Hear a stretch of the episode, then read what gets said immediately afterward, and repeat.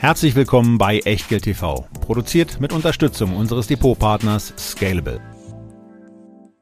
Herzlich willkommen aus Berlin, herzlich willkommen zu Echtgeld TV und herzlich willkommen zur großen DAX-Woche Teil 2, nachdem wir im ersten Teil uns schon durch 3a und 5b durchgearbeitet haben bei unserem Parforce-Ritt durch den deutschen Aktienindex, sind wir inzwischen bei C angelangt und auch da gibt's drei Aktien mit. Das heißt, wir werden auch noch D am heutigen Tage schaffen. Aber erstmal dieser Hinweis.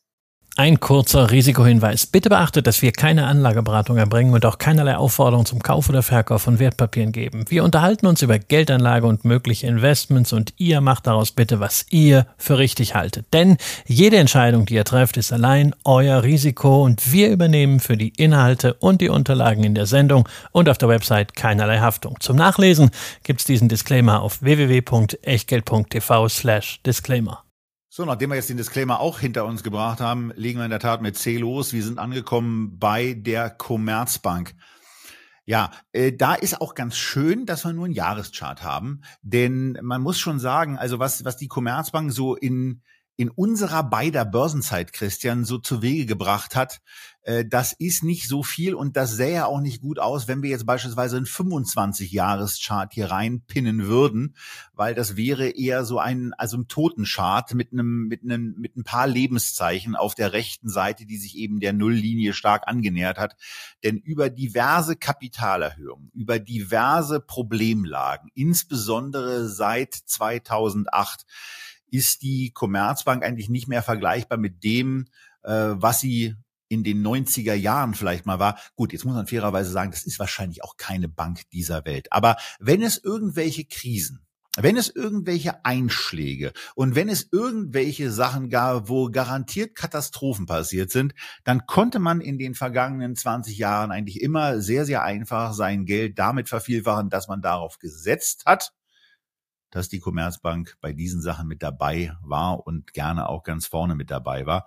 Äh, viele von euch werden sich wahrscheinlich noch an diese interessante Fusion mit der Dresdner Bank erinnern, wo dann ein Unternehmen A mit einem Unternehmen B zusammengewürfelt wurde, dann nochmal eine Staatsgarantie obendrauf kam und trotzdem war es an der Börse ähm, weniger wert, äh, deutlich weniger wert als die Summe dieser drei Einzelteile. Inzwischen hat sich das Unternehmen deutlich berappelt, steht also auch von den grundsätzlichen Zahlen, die so ausgewiesen werden, sehr, sehr stark und sehr, sehr preiswert wirkend da. Die Aktie notiert bei 11 Euro und naja, Gewinne werden jetzt wieder gemacht. Für 23 werden 1,63 erwartet, für 24 dann schon 1,77. Und wenn tatsächlich im Jahr 25 zwei Euro es sein sollten, dann würde das eben bedeuten, dass wir hier im klar einstelligen, durchgängig einstelligen KGV-Bereich unterwegs sind. Ich muss bei dem Thema einfach immer wieder sagen, mir fehlt persönlich daran der Glaube, äh, dort zu investieren, äh, einfach auf, aufgrund dessen, was ich in den letzten 20 Jahren erlebt habe. Da möchte ich doch dann ähm, erstmal eine Geschäftsentwicklung sehen, die über fünf oder auch gerne zehn Jahre vernünftig läuft. Und ansonsten haben wir ja gerade im Bankenbereich in dem Jahr und auch in der letzten Woche gerade erst ähm, Unternehmen besprochen, die da äh, vielleicht was die was die Langfristigkeit ihrer Geschäftspolitik ein bisschen interessanter ist. Es sei an die Bank of Montreal erinnert, die wir in der letzten Feedback-Sendung haben. Es sei an die Jahresanfangssendung erinnert, wo wir JP Morgan äh, vorgestellt haben. Also Unternehmen, die sehr sehr konsequent, sehr nachhaltig sich entwickelt haben, tolle Reportings aufgezogen haben. Ähm, bei der Commerzbank sage ich einfach, da kann und will ich nicht dabei sein aufgrund der schon stark verankerten negativen Performances, die sie und dieses Unternehmen in der Vergangenheit gezeigt hat. Ja, ja, das ist so dieser History Bias. Ne? Man guckt zurück und denkt sich, oh nee, das brauche ich nicht nochmal. Das sind viele auch bei der Deutschen Telekom äh, gedacht, die sich aber natürlich gewandelt hat. Und vielleicht gelingt Ähnliches ja auch der Commerzbank. Dafür ist es allerdings noch recht früh, dass man mal wegkommt von der alten Kopfschmerzbank. Immerhin es gibt einige strukturelle Hoffnungszeichen. Das Rating zum Beispiel von Standard Poor's, das ist bei A-, aber wegen der Fortschritte der Restrukturierung hat man das immerhin beim Ausblick von stabil auf positiv angehoben. Und sehr bemerkenswert finde ich, wie sich die Commerzbank auf Profitabilität getrimmt hat. Da hat natürlich der gute Markt in meinem Zinsüberschuss geholfen. Provisionsüberschuss darf man eigentlich nicht vergessen. Da ist es auch schwierig geworden. Gerade deshalb ist es bemerkenswert, was man an Fortschritt bei der Cost-Income-Ratio erreicht hat, also dem Verhältnis zwischen Kosten und Ertrag. Wie viel braucht man an Ertrag, an Erlösen, um einen Euro Ertrag zu machen? Da brauchte man im vergangenen Jahr noch 80 Cent, in den ersten neun Monaten dieses Jahres nur 56 Cent. Das ist wahrscheinlich auch ein Ausreißer nach unten, aber der strukturelle Trend ist intakt. Man hat eine sehr langfristige Planung bis 2027, hat ein klares Ziel. Der Gewinn soll bis dahin von 2,2 Milliarden Euro auf 3,7 Milliarden Euro steigen. Ab 2025 soll die Hälfte des Gewinns ausgeschüttet werden. Das ist alles positiv, das sieht alles gut aus. Allein es fehlt der Glaube, wenn man nämlich mal auf das Kurs-Buchwert-Verhältnis schaut, sprich, wie wird das, was in der Bilanz steht, an der Börse bewertet? Und da sehen wir bei der Commerzbank nur 42 Cent für einen Euro Buchwert, also ein Abschlag von 60 Prozent. Ein noch geringeres Kurs-Buchwert-Verhältnis haben nur die Deutsche Bank mit 0,30 und die Societe Generale mit 0,42. Will heißen, da ist auf Seiten des Marktes noch eine gehörige Portion Misstrauen dabei und das ist natürlich verständlich. Wer sich aus welchen Gründen auch immer davon frei gemacht hat, gerne dabei bleiben. Es gibt keinen Grund, hier auszusteigen. Für mich allerdings auch keinen Grund einzusteigen. Ich fühle mich im Bankenbereich, den ich ja erst sehr spät, nicht zuletzt auch motiviert durch den lieben Helmut John ins Depot genommen habe im letzten Jahr mit JP Morgan, mit ein bisschen BNP und einem noch nicht erfüllten Kauflimit für die ING, die wir auch schon in der Sendung hatten, deutlich wohler als mit der Commerzbank. Tja, und was ich noch weniger mag als Banken sind Autos. Habe ich ja in der gestrigen Sendung bei BMW schon mal erwähnt, zumindest wenn sie ins Depot fahren sollen. Aber wir sind doch bei C. Ist jetzt etwa Cadillac, Chevrolet oder Citroën im DAX? Nein, nein. Es geht nicht um einen Autowert, sondern es geht um einen der fünf großen Automobilzulieferer weltweit, nämlich Continental lange, lange DAX-Historie, eins der DAX-Gründungsmitglieder und eigentlich so eine Art Two-Face, ein Unternehmen mit zwei Gesichtern. Das klassische Reifengeschäft, 35 Prozent Umsatzanteil, das strotzt mit 12,3 Prozent Rendite operativ vor Stärke.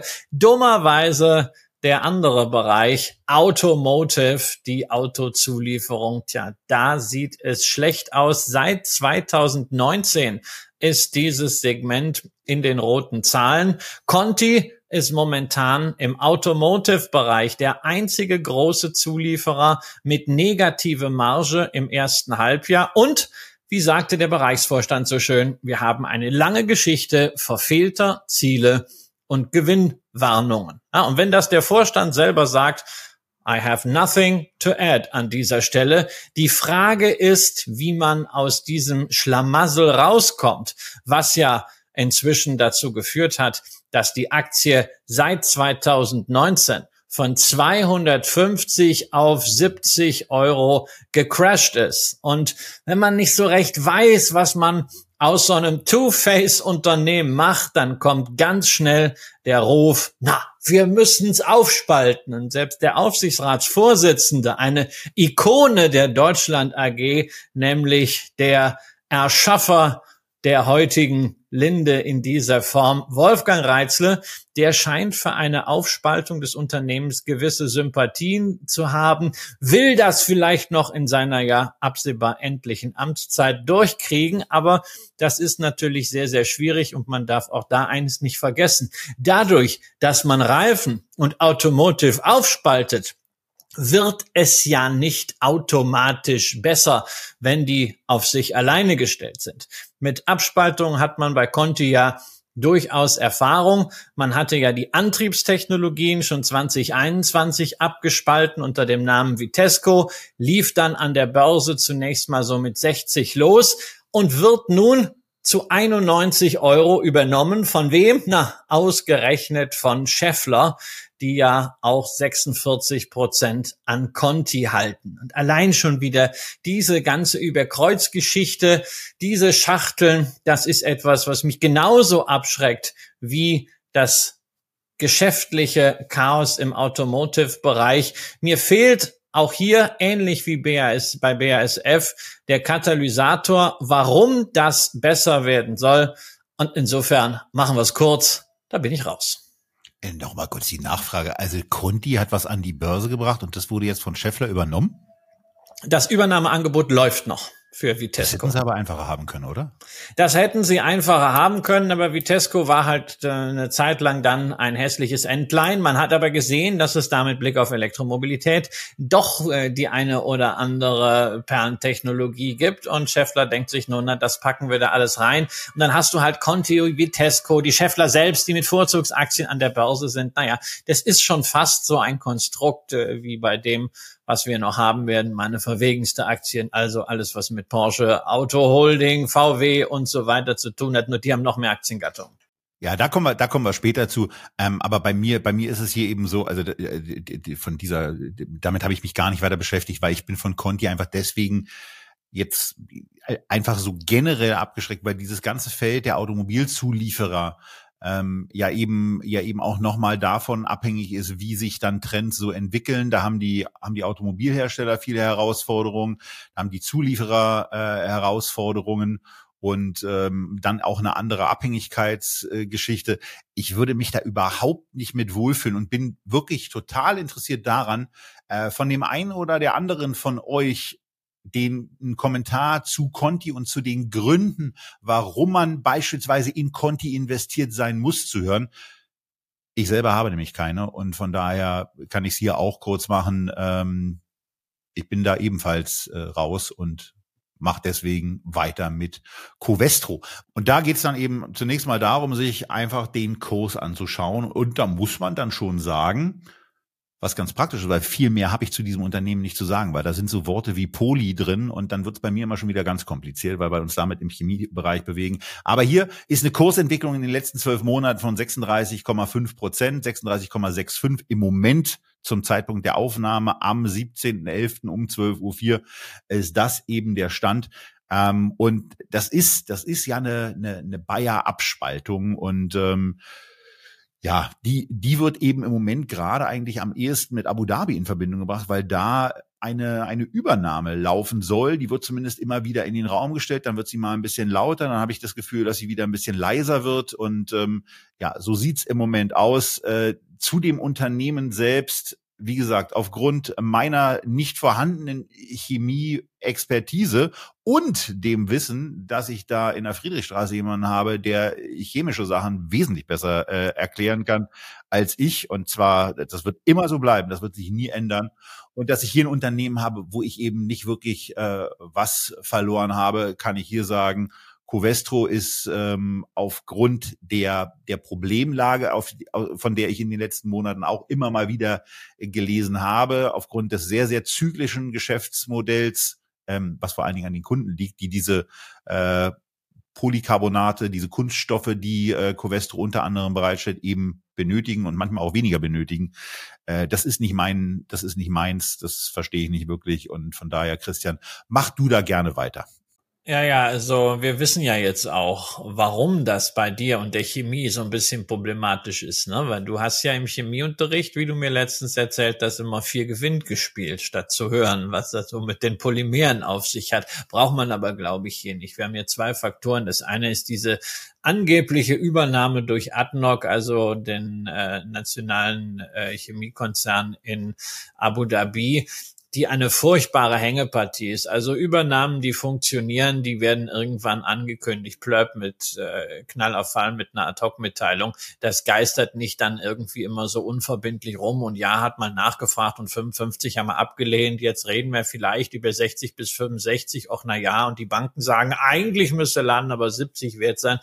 Und dann dazu dieses ganze komplexe politische Verhältnis. Also ich bin inzwischen doch sehr im Zweifel, dass so eine Transaktion stattfindet. In der Regel finden Übernahmen entweder schnell, effizient und geräuschlos statt oder gar nicht. Oder man hat eine Schlacht mit offenem Visier, damals Mannesmann, Vodafone, sowas. Aber das ist hier nichts Halbes und nichts Ganzes. Dadurch wird der Kurs allerdings schon ein bisschen hochgehalten, selbst wenn man natürlich deutlich unter den Niveaus ist, die man so als fairen Wert bei einer Übernahme in den Raum stellt, was nicht zuletzt daran liegt, Chemiekonjunktur ist schwierig. Wir sind im Zyklus eher unten, 2022 sogar Verlust, 2023 so ganz knapp in den schwarzen Zahlen.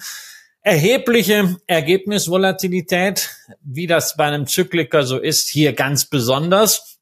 Man sollte allerdings nicht vergessen, in guten Jahren ist das Geschäft auch gut für acht bis neun Euro je Aktie.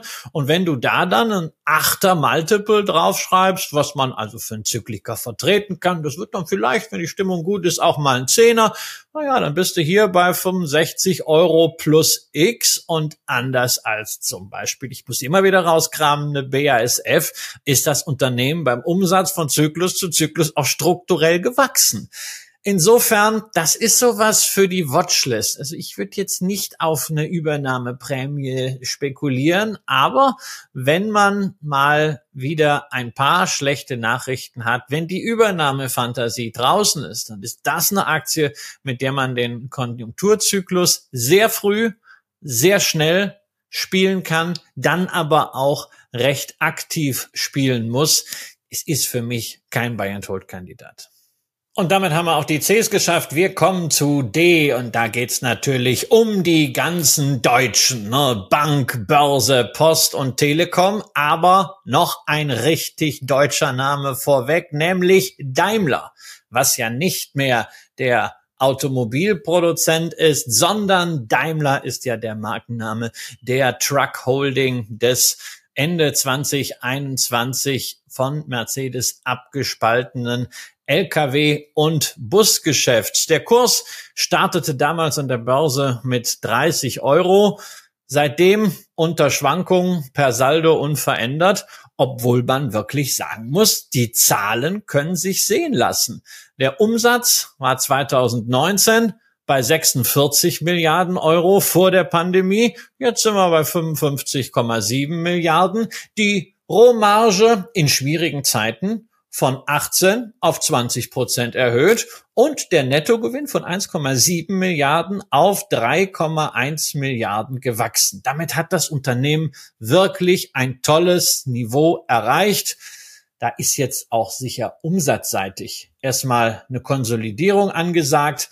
Der Gewinn, der sollte sich in einem halbwegs normalen Umfeld so bei 3,50 Euro je Aktie stabilisieren und dann wären wir, Tobias lächzt schon bei einem KGV von unter 10. Das erscheint so nach unten ganz gut abgesichert, schafft bisschen Spielraum nach oben. Immer bedenken, dass Automobile natürlich sehr, sehr stark zyklisch sind. Damit für mich keine Rolle spielen, selbst wenn es jetzt auch nicht die klassischen Konsumgüter sind, sondern wenn wir hier über Nutzfahrzeuge sprechen.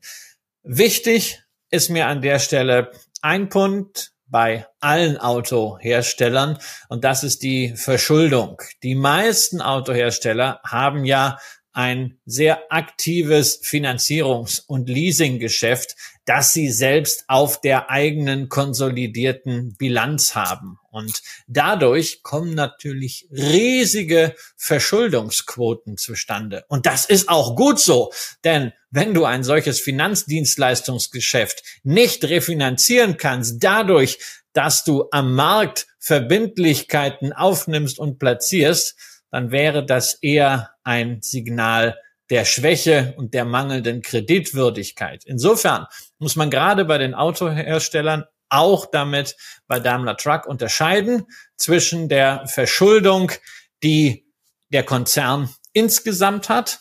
Das sind hier 16,5 Milliarden Euro, zwei Milliarden Euro mehr als Ende 2022 und letztendlich ein Ausdruck des guten Geschäfts, was eben auch mehr Finanzdienstleistungen erfordert. Und der andere Bereich ist dann separat, was ist an Schulden nur mit dem industriellen Geschäft verbunden. Und da kann man bei Daimler Truck, wie übrigens bei vielen anderen Autoherstellern auch wieder sagen, nichts. Ganz im Gegenteil, denn die industrielle Nettoliquidität liegt bei 7,6 Milliarden Euro. Und das ist komfortabel, um auch im Nutzfahrzeugbereich diesen Übergang Richtung Elektromobilität weiter gestalten zu können.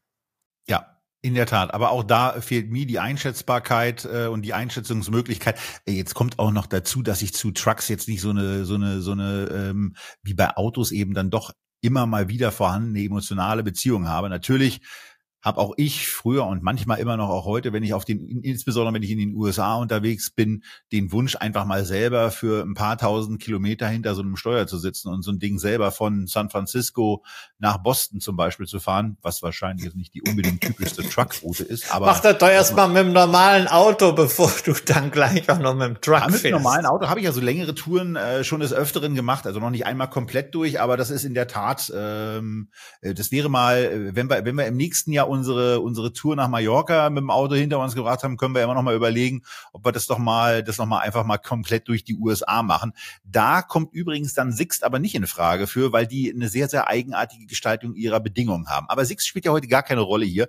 Äh, Daimler Truck ist die vierte Aktie mit einem KGV unter 10, die wir in der in der in der Folge hier, ähm, also in der in der Fünfer Serie hier vorstellen. 7,5 haben wir hier ähm, als als Kursgewinnverhältnis, ähm, was ich was ich mir angeguckt habe. Äh, zehn Unternehmen gibt es insgesamt mit einer mit einer solchen Situation. Die anderen Automobilhersteller, also die oder Mo Motorfahrzeugehersteller, die dann eben im Pkw-Bereich unterwegs sind, also die BMW, die Porsche, die Volkswagen und auch die Mercedes, äh, die sind allesamt günstiger bewertet als die Daimler Truck. Ich hab da keine Anbindung und kann von daher eben auch nur sagen, dass ich äh, mich mit den Damen und Herren freue, dass es ihnen gelungen ist, die Umsätze seit 2020 insbesondere so auszubauen, ähm, mir aber sämtliche Kenntnisse dafür fehlen, in irgendeiner Form einzuschätzen, wie nachhaltig sowas sein wird. Und von daher habe ich da auch nichts weiter zu ergänzen. Und nachdem wir die Daimler Truck jetzt hinter uns gelassen haben, kommen wir jetzt zu den deutschen, zu den wirklich deutschen Aktien. Und wir beginnen dabei mit der Deutschen Bank. Da sind wir im Grunde genommen in der gleichen Situation wie auch schon bei der Commerzbank. Äh, bei der Deutschen ist es hingegen so, sie ist weiterhin äh, größer als die Commerzbank. Sie hat früher damit angefangen, sich in irgendeiner Form anders aufzustellen, auch vom Kommunikationsverhalten in meinen Augen ähm, mit Herrn Seewing etwas auffälliger und proaktiver in den letzten Jahren schon gewesen und äh, uns ja auch bei Echtgeld TV schon das eine oder andere Mal über den Weg gelaufen, wo wir, wo wir uns immer mal wieder damit beschäftigt haben, hm, will man, will man in dieses Unternehmen jetzt einsteigen, findet man das äh, entsprechend interessant. Wenn man sich Bewertungsbereiche hier anguckt, auch da ist es ein Unternehmen, was mit einem äh, ja dann wirklich herausragend günstig wirkenden KGV äh, notiert, wo man dann eben auch immer sofort wieder den anderen warnenden Finger heben muss, nach dem Motto, welche Gefahren werden da eigentlich gesehen? Christian hat bei der Commerzbank schon ganz kurz das Kurs-Buchwert-Verhältnis hier angesprochen, was bei 0,3 liegt. Und äh, das ist ja im Grunde genommen schon ein Misstrauensausspruch. Äh, ein Vierer KGV ist dann eben auch nicht das, was unbedingt Zutrauen des Kapitalmarkts für die Unternehmung bedeutet. Und äh, vor dem Hintergrund ist es eben auch hier so, dass man sich zwar irgendwie angelockt fühlt, empfinde ich zumindest so, aber dass ich mich persönlich nicht traue, auch da die Deutsche Bank hat auch einen sehr, sehr sauberen Track Record bei irgendwelchem Mist, der in dieser Welt, äh, in der Welt von Krediten, in der Welt von Kapitalmarkt und äh, bei mir kommt auch noch hinzu, bei einigen privaten Negativerfahrungen im Bereich Banking, äh, die ich in den letzten 20 Jahren hatte, da war eine Deutsche Bank leider Gottes immer mit dabei. Äh, ich habe selber diverse Konten da, ich bin mit verschiedenen Sachen da sehr, sehr zufrieden, aber es gibt dann immer eben auch wieder wirklich signifikante Rückschläge, äh, die man zu erleben hat. Also von daher wäre es für mich auf keinen Fall ein Investment. Ich würde mich aber für die Mitarbeiter dort und äh, ja auch für den Standort Deutschland sehr freuen, wenn die Deutsche wie auch die Commerzbank ähm, ein Jahrzehnt der Skandallosigkeit vor sich hätten und dieses auch mal hinbekommen würden. Äh, alleine auch daran fehlt mir persönlich der Glaube. Christian, bist du da Gläubiger? Ich, bin bei der Deutschen Bank Gläubiger. Äh, nein, ich bin kein Gläubiger dort. Ich habe kein Konto bei der Deutschen Bank und ich habe auch keine Anleihen von der Deutschen Bank und soweit ich weiß auch keine Zertifikate von der Deutschen Bank. Nein, ich bin kein Deutsche Bank Gläubiger. Mag die Deutsche Bank aber sehr gerne auf einer persönlichen Ebene. Kennen viele äh, tolle Leute da, die auch wirklich vor Ort in der Filiale eine ganze Menge umsetzen, auch mit den grünen Filialen wie in der Region Nordost der Enrico Eberland, der einen ganz tollen Job hier macht als Geschäftsleiter.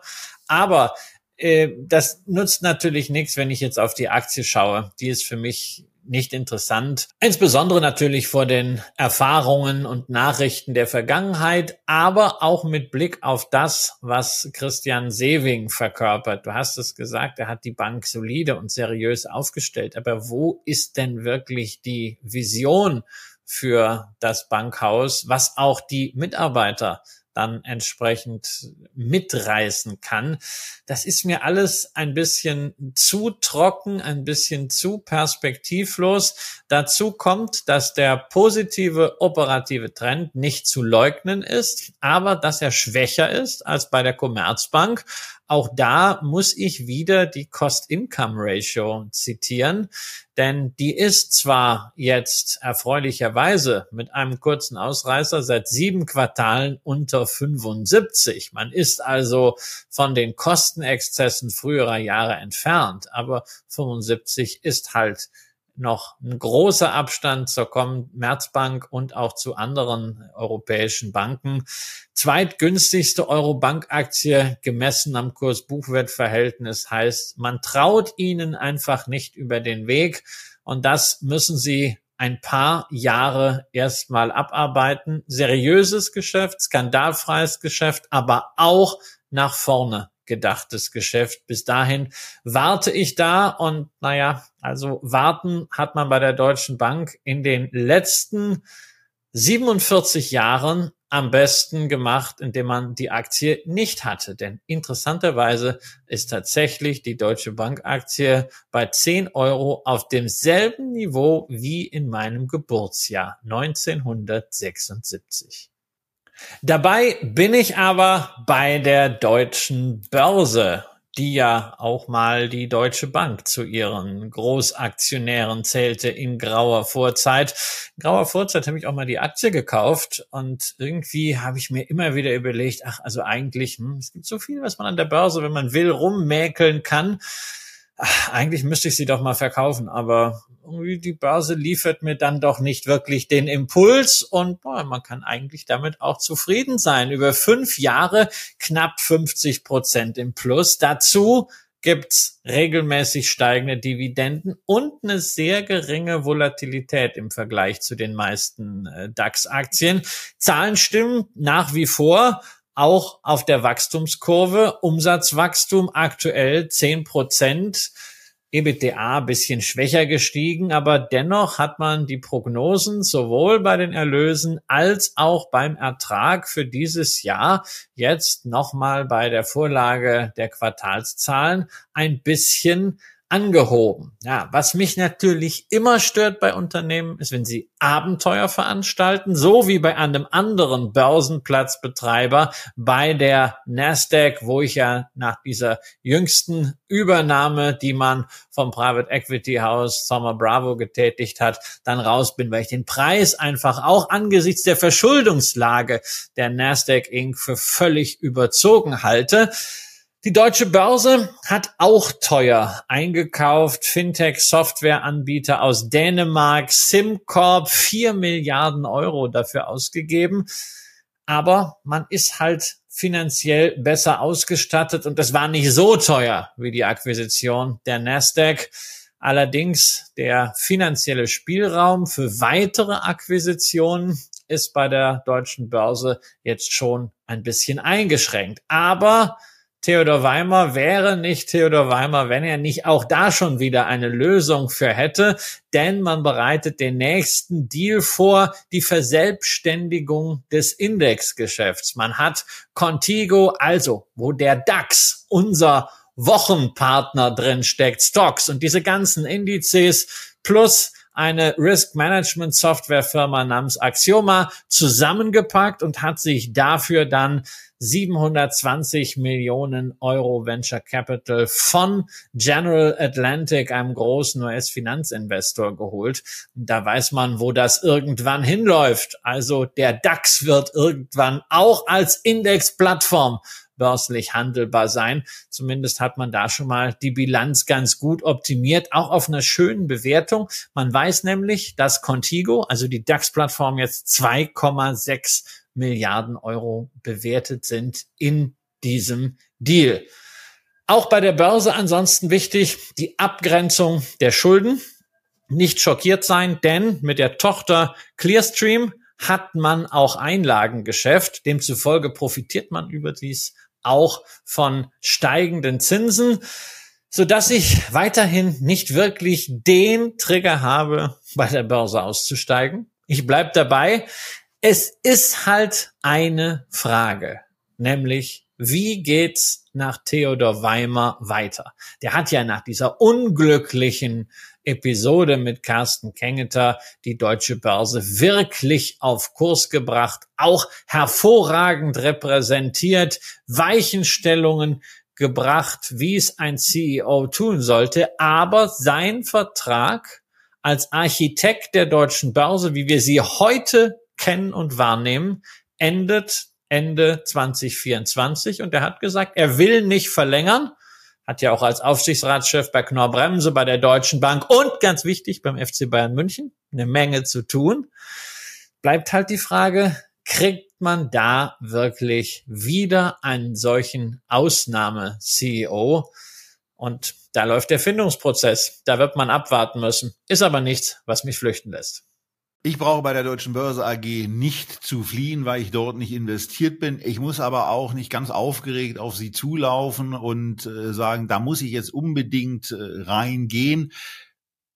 Das Thema Indexgeschäft ist natürlich in der Tat etwas, was spannend ist und ist eine sehr, sehr kreative Lösung und ähm, man kann ihnen da auch äh, mit einigen Einschränkungen auch äh, guten Gewissens viel Erfolg wünschen, solange es dann eben nicht zu Lasten von Informationsmöglichkeiten geht, äh, was ja bei bestimmten Indexanbietern dann zu einem Problem ist und wo auch äh, bestimmte Indizes, die von der Deutschen Börse AG berechnet wurden, äh, manchmal hinter merkwürdigen Schranken versteckt wurden und wo manchmal auch Gewichtungsinformationen sehr schwer zugänglich gemacht werden. Das kann dann schon mal ein bisschen nerven aber grundsätzlich ein gut aufgestelltes Unternehmen, was äh, sicherlich nicht zu teuer ist, aber auch kein Schnäppchen. Vor allen Dingen, wenn man sich eben überlegt, dass es ja auch Geschäftsbereiche gibt, die ähm, einem, einem starken Wandel unterliegen. Das Thema Verwahrung und Verteilung von Wertpapieren ist etwas, was eine starke Rolle spielt und was durch andere Anbieter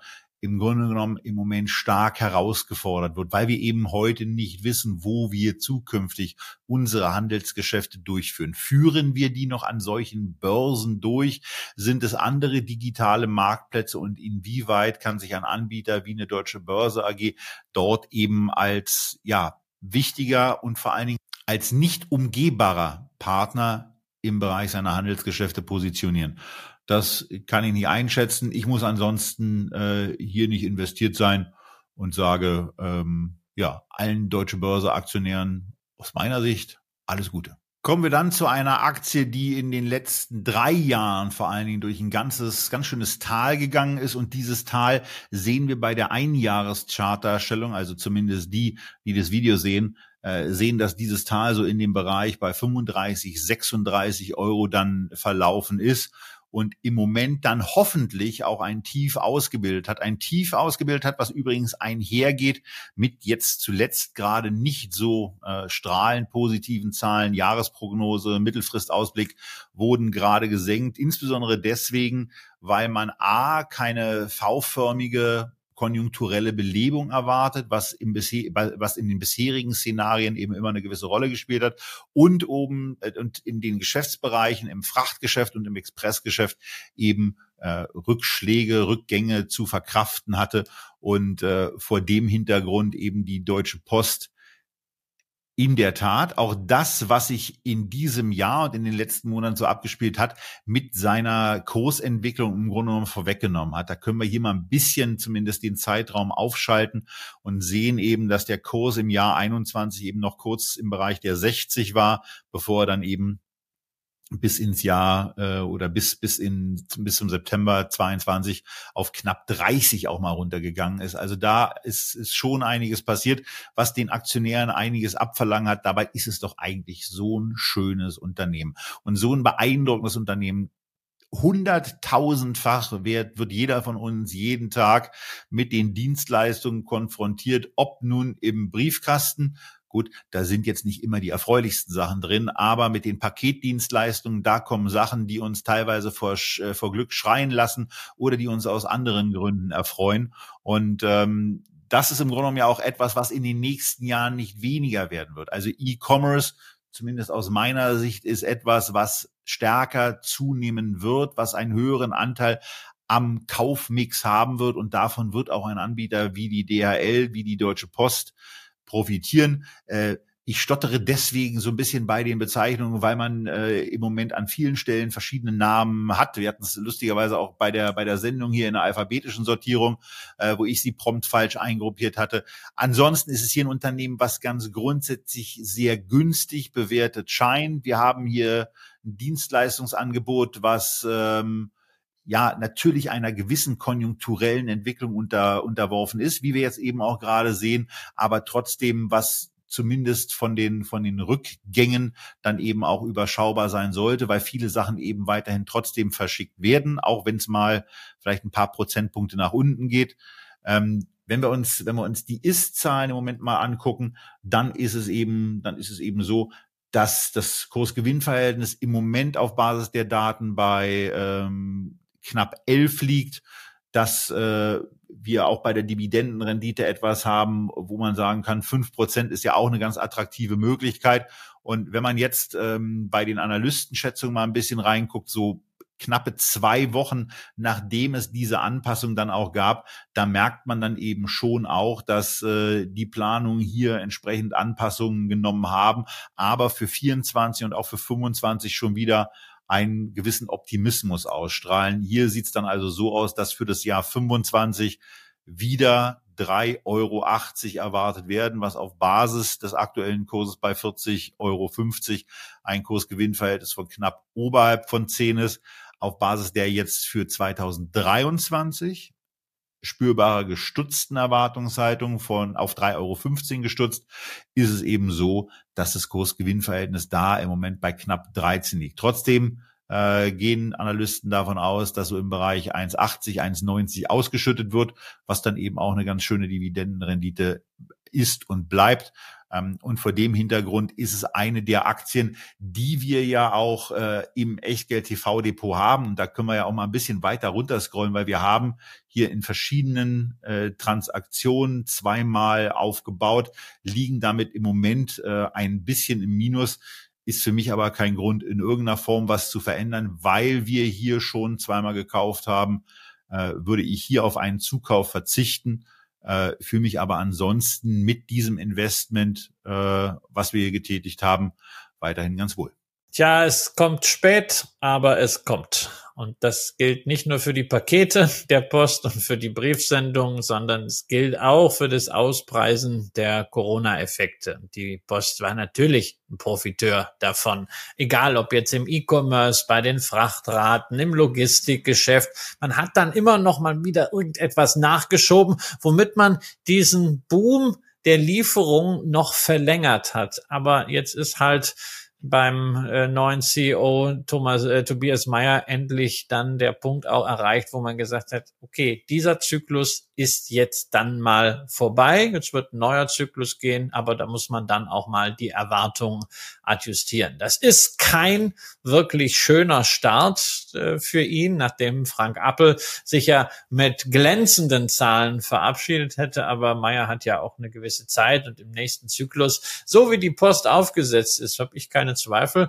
dass sie dann wieder am Höhepunkt des Zyklus entsprechend stärker sind. Momentan läuft halt die Abkühlung im E-Commerce und äh, der sinkende Preis für alles, was mit Fracht zu tun hat, gegen die Post, aber auf sehr, sehr hohem Niveau. Vielleicht auch nochmal ein etwas längerer Blick zurück, nämlich die letzten zehn Jahre. Da hat der Kurs per Saldo von 25 auf jetzt 40 Euro zugelegt. Das ist jetzt nicht so großartig auf den ersten Blick. Es sind eben nur 4,8 Prozent PA. Nur bei diesen von 25 auf 40 bitte nicht vergessen, es gab immer schön Dividende in Summe 12 Euro. Da sieht das Ergebnis doch schon deutlich besser aus. Dazu die aktuelle Dividende von 1,85 sollte auch gesichert sein bei einem Ergebnis, das wahrscheinlich so um die drei Euro betragen wird. Man sollte halt jetzt auf die nächsten ein, zwei Jahre mal sich äh, damit abfinden, dass es auch mal durchaus stagnieren kann.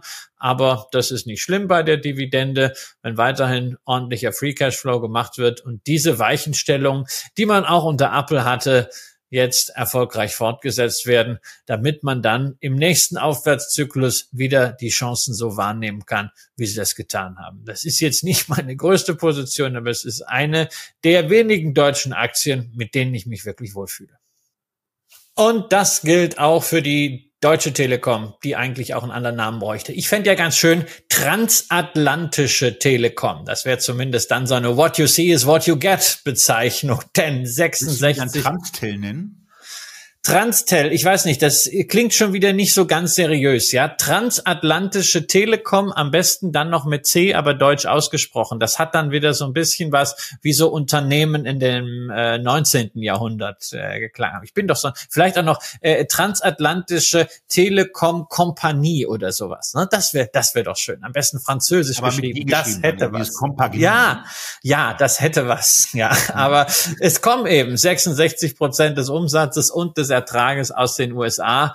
Man hat die dortige Mobilfunktochter T-Mobile US, die ja selbst börsennotiert ist, mit über 50 Prozent Stimmanteil eben voll konsolidiert in der Bilanz, kriegt von da aus jetzt ja auch sogar endlich mal Dividenden. Bis Ende 2024 will T-Mobile US 3,75 Milliarden an die Muttergesellschaft ausschütten. Ähnlich viel geht dann nochmal an die anderen Aktionäre. Deutschland macht bei der Telekom nur noch 22 Prozent aus, aber Europa natürlich das andere starke Bein eines Konzerns, bei dem er mal diesen History Bias und alles, was mit der Volksaktie zu tun hatte, auch außen vor lassen. Wir haben hier heutzutage eine wirklich moderne, stark aufgestellte, vor allem beim Cashflow sehr, sehr überzeugende Telefongesellschaft, die darüber hinaus anders als zu Volksaktienzeiten jetzt nicht die Leute mit billigen Werbesprüchen ködert, sondern mit einer wirklich hochwertigen Investor Relations Arbeit, auch und gerade mit Blick auf den Privatanleger und was der Christoph Greitemann, den ja einige von euch schon auf Börsentagen und Messen kennengelernt haben, hier an Graswurzelarbeit macht, sowohl online als auch online. Das ist ein absolutes Vorbild für andere Unternehmen, gerade für große Publikumsgesellschaften. Vorbild ist die Telekom auch, was die Finanzierung angeht. Das ist natürlich bei einem solchen Infrastrukturgeschäft immer ein Riesenthema. Schulden, da erschrickt man zunächst. 109 Milliarden Euro und dann noch die Leasingverbindlichkeiten obendrauf. Das war's vor einem Jahr. Inzwischen hat man die Schulden schon ein bisschen gesenkt, 96 Milliarden Euro. Vor allem aber hat man nicht den Druck, den viele Unternehmen haben bei der Refinanzierung, sondern man hat sich die niedrigen Zinsen sehr langfristig gesichert. Die Zinsbindung in Euro ist 7,2 Jahre, in US-Dollar sogar 11 Jahre so dass man sehen kann, ja, die Schulden sind hoch, aber es kommt nicht der Druck von hinten, da irgendetwas machen zu müssen.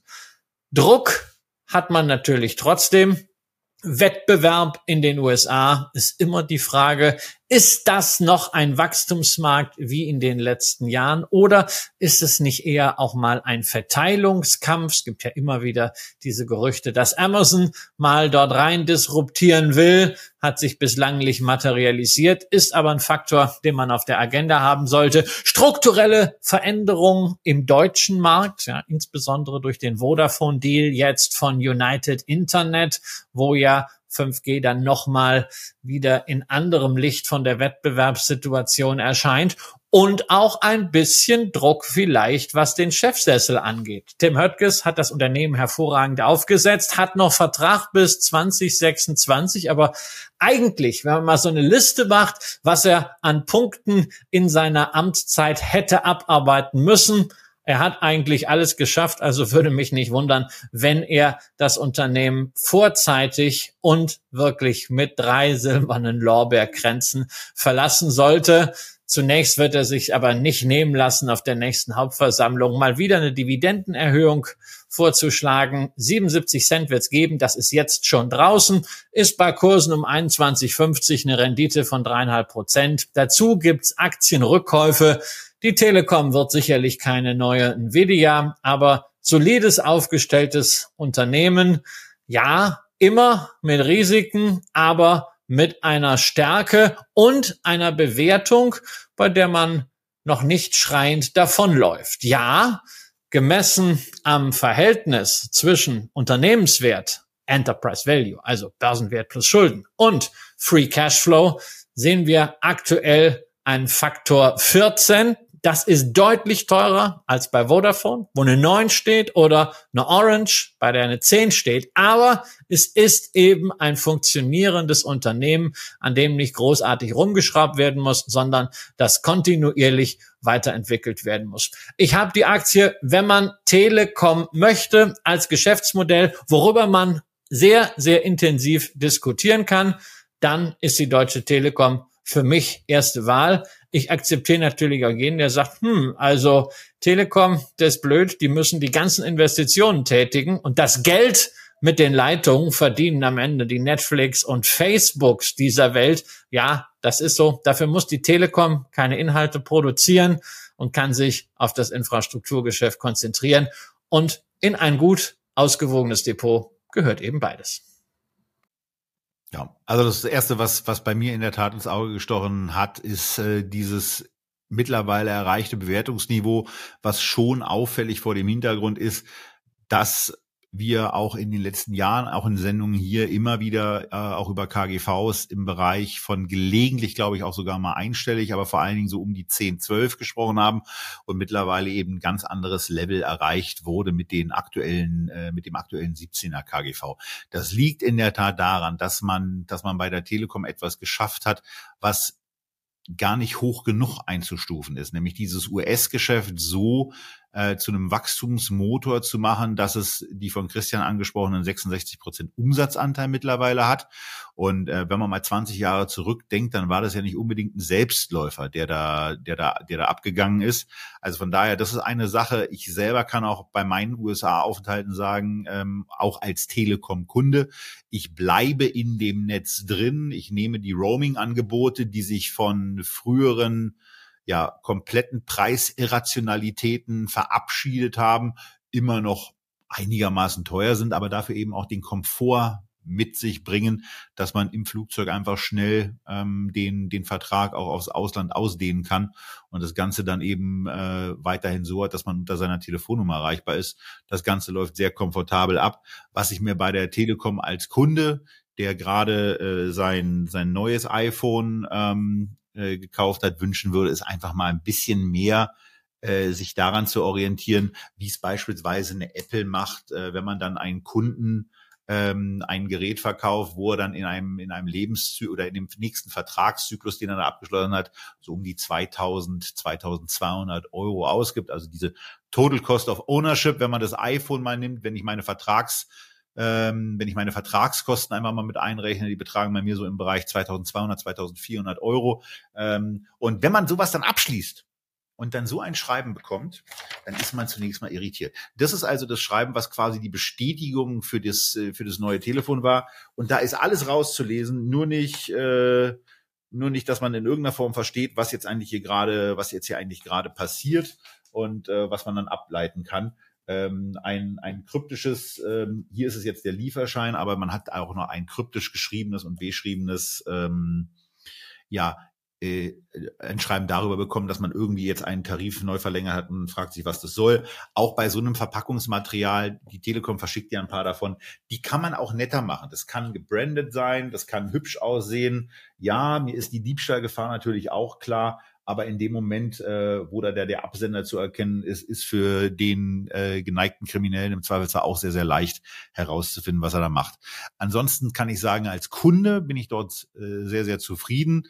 Ähm, Aktionär bin ich dort aus Gründen, die mir auch nicht so richtig klar sind, äh, nie geworden. Äh, ich war es ein paar Mal und konnte diese Transaktion auch, was mir bei wenigen Aktien gelungen ist, äh, immer mit einem Gewinn abschließen bei einem, bei einem jetzt äh, erreichten 17er KGV äh, drängt sich bei mir äh, nichts dahingehend auf, dass ich da jetzt unbedingt rein will. Gleichwohl muss man sagen, dass man bei einem Blick auf die, auf die Analystenerwartung im Moment auch nicht eine Aufforderung rausziehen kann, äh, diese Aktie jetzt zu verkaufen. Denn wenn sich diese Geschäfte wirklich ansatzweise so weiterentwickeln, dann ist man äh, auf Basis des 2025er Ergebnisses schon wieder bei einem äh, Kursgewinnverhältnis von unter 10. Eine Sache habe ich außerdem noch, weil ich die ähm, sehr spannend fand, dass die Telekom in den letzten zwölf Monaten etwas erreicht hat, was sie seit Beginn der Marktliberalisierung in Deutschland nicht mehr erreicht hat.